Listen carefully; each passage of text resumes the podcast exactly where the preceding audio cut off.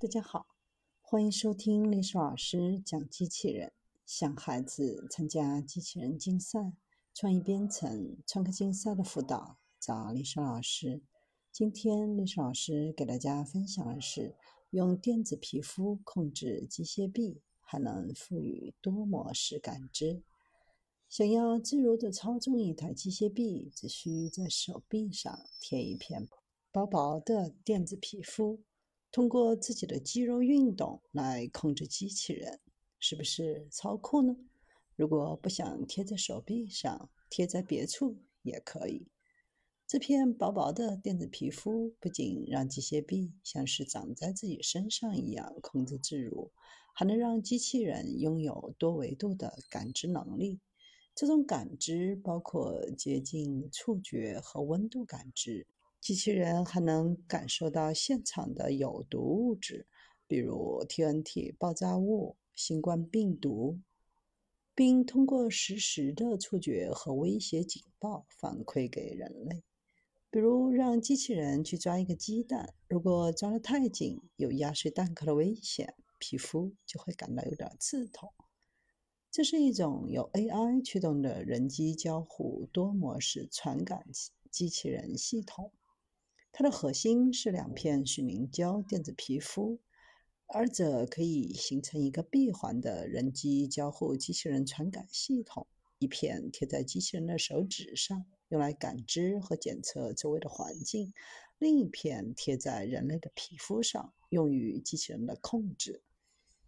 在水凝胶当中嵌入的是传感器，通过喷墨打印在皮肤上。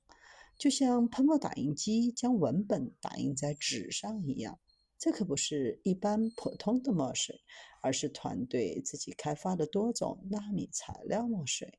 可以低成本的将多种纳米材料修饰在柔性基底上，并构建相应的物理和化学传感器。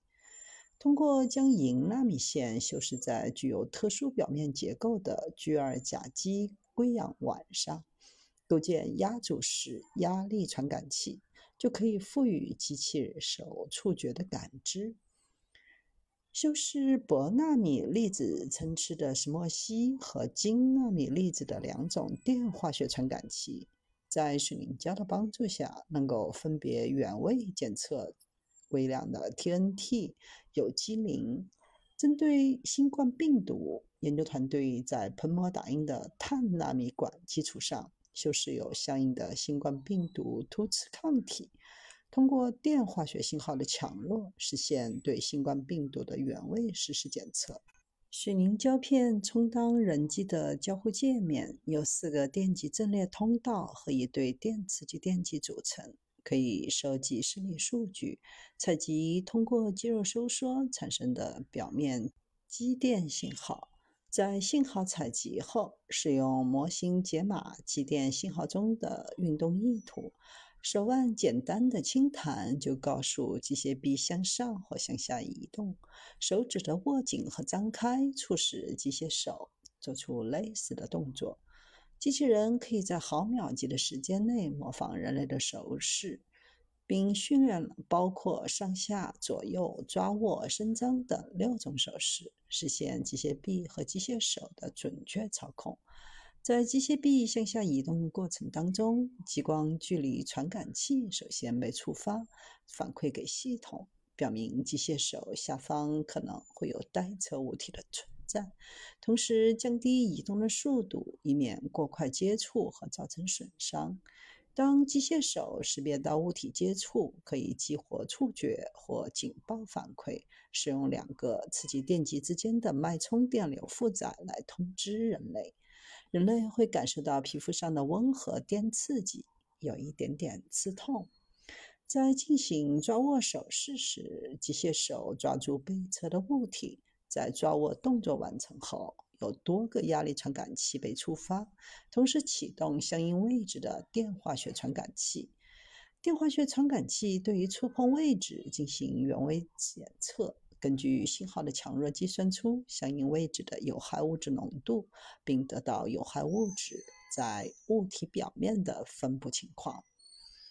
在赋予机器人感知能力时，多数的研究都将焦点集中在物理信号的感知，比如触觉、压力传感、温度传感，能够增加环境当中的化学样品以及生物样品的检测，将大幅提高机器人感知的应用范围。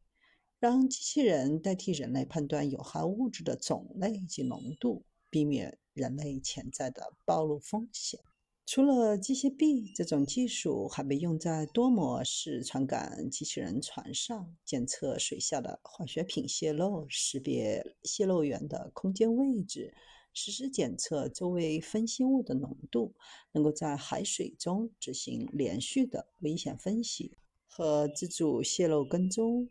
未来希望能够提高这种机器人皮肤的稳定性，使用寿命更长。通过优化墨水和材料，能够用于不同类型的目标检测，并放在更强大的机器人上，让机器人变得更聪明。